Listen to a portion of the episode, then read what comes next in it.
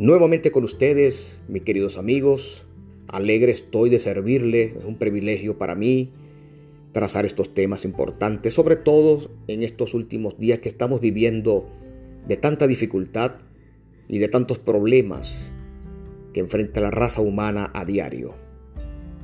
Hoy vamos a estar estudiando un tema que para muchos es una mitología, que para muchos es una fantasía pero lo más importante de lo que vamos a estudiar no es lo que yo pueda decir, o lo que usted pueda creer, o lo que cualquier amigo pueda opinar, sino qué dice Jesucristo en cuanto a este tema y qué dice el Señor Jesús a través de las sagradas escrituras. Y me refiero a la existencia de Satanás. ¿Será el diablo una mitología? ¿Será el diablo un simple personaje inventado por Hollywood o por cualquier otra área del conocimiento? Si nosotros abrimos el Nuevo Testamento nos vamos a conseguir en múltiples pasajes de que Jesús denunció la existencia de un ser malévolo que no solamente es, existe él solo, sino con muchos iguales que él en este mundo.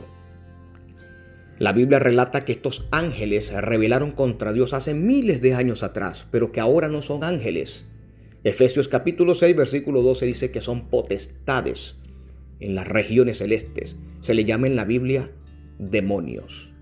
En muchas ocasiones Jesús predicando en Galilea se le presentaron muchos endemoniados. Y en una oportunidad sacó a uno que eran muchos, se llamaba Legión. O sea que el Nuevo Testamento Jesús habló de este ser. Decir que este ser, mi querido amigo, no existe, estamos haciendo a Jesús mentiroso y eso es una responsabilidad muy grande que yo no quisiera acarrear sobre mi vida. Ahora, las escrituras, en Ezequiel capítulo 28 nos habla de este ser, que la Biblia le llama que su carácter o su personalidad era perfecta. Según Ezequiel capítulo 28, dice que era un querubín y era protector, o sea que estaba cerca del arca del pacto. Él cubría el arca del pacto con sus alas. Él veía la ley de Dios todos los días. Él conoce a Dios cara a cara y conoce su poder, pero de una manera misteriosa en el corazón de este hombre, o mejor dicho, de este ángel o de este ser, nació un deseo que él empezó a acariciar de egoísmo, de envidia y de celos por eso que no sabemos hasta dónde va a llegar un pensamiento si usted lo deja, si usted deja que haga en su mente raíces. Cuando usted odia, cuando usted tiene amargura, cuando usted tiene celos o sentido de inferioridad, sentimiento de inferioridad, y usted alimenta ese pensamiento, eso está muy peligroso. Usted no sabe hasta dónde va a llegar. Pues este ser hizo lo mismo. Empezó a albergar en su corazón el deseo de exaltación y según Ezequiel 28, versículo 14, le llama, tú querubín, grande protector, dice Dios, yo te puse en el santo monte de Dios. Mira donde vivía, en el monte de Dios. Allí estuviste, en medio de piedras de fuego te paseabas. Versículo 15, perfecto eras en todos tus caminos, desde el día que fuiste creado hasta que se halló en ti maldad. Vean, aquí dice que este ser era perfecto. Dios no hizo ese ser imperfecto ni con errores de diseño. Inclusive el texto dice que se halló en él maldad. Dios no lo hizo malo. Mi querido amigo, Dios no hizo al diablo. Dios no hizo a, a Satanás. Dios hizo fue a Lucifer, a un ángel exaltado para que le sirviera. Pero así como usted y yo, a ese ángel se le dio libertad de pensamiento. A ese ángel se le dio libre albedrío para que él tomara decisiones. Pero este ángel pervirtió su pensamiento, pervirtió sus deseos y de manera especial pervirtió el libre albedrío que Dios le dio. Y dice el versículo 16, a causa de la multitud de tus contrataciones fuiste lleno de iniquidad y pecaste. Amigo oyente, el primer pecador en el universo fue Lucifer, en el cual se convirtió en diablo y Satanás. o demonios.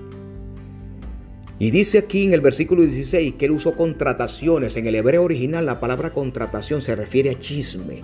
Él empezó a usar la mentira y el egoísmo.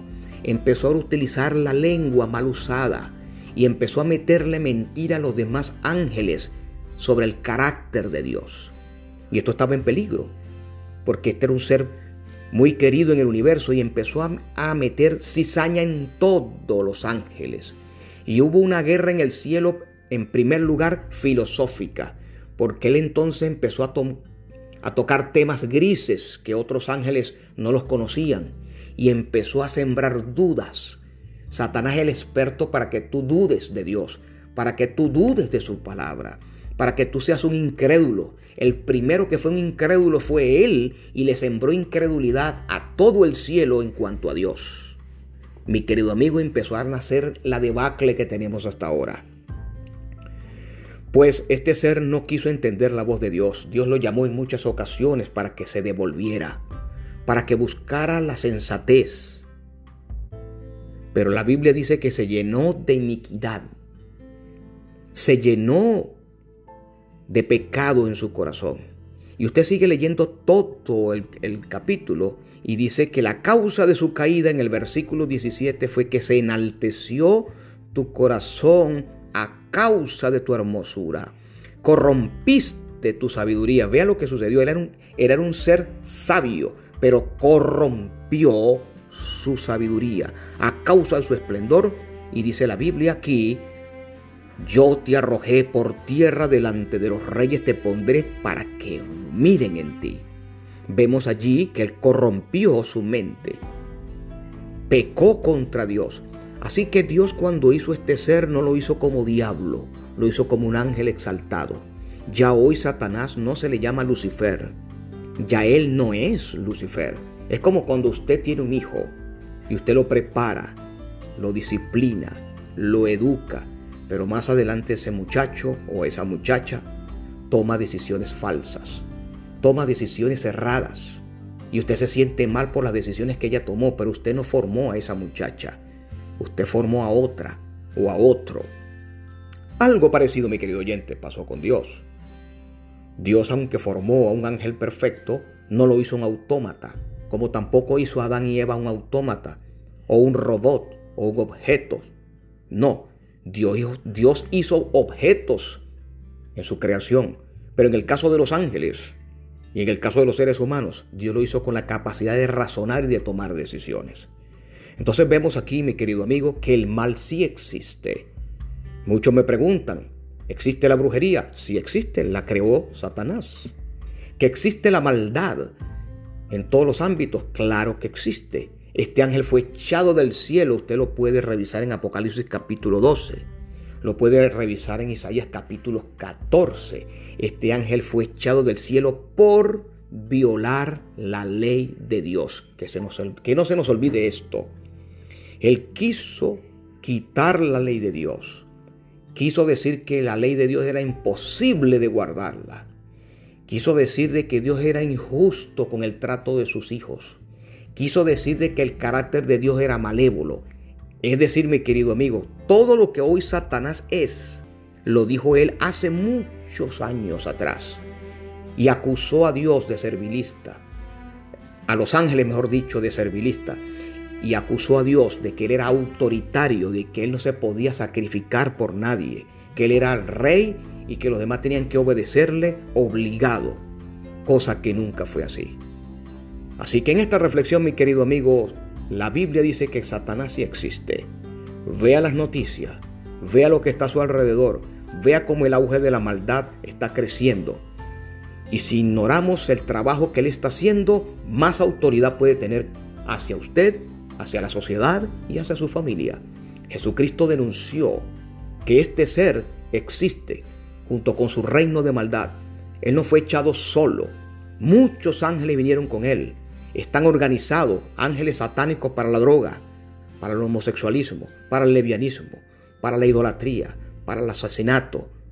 Y si usted no está en manos de Jesús, si usted no está en manos de Dios, usted puede estar en manos sin darse cuenta de este ser que vino para matar y destruir.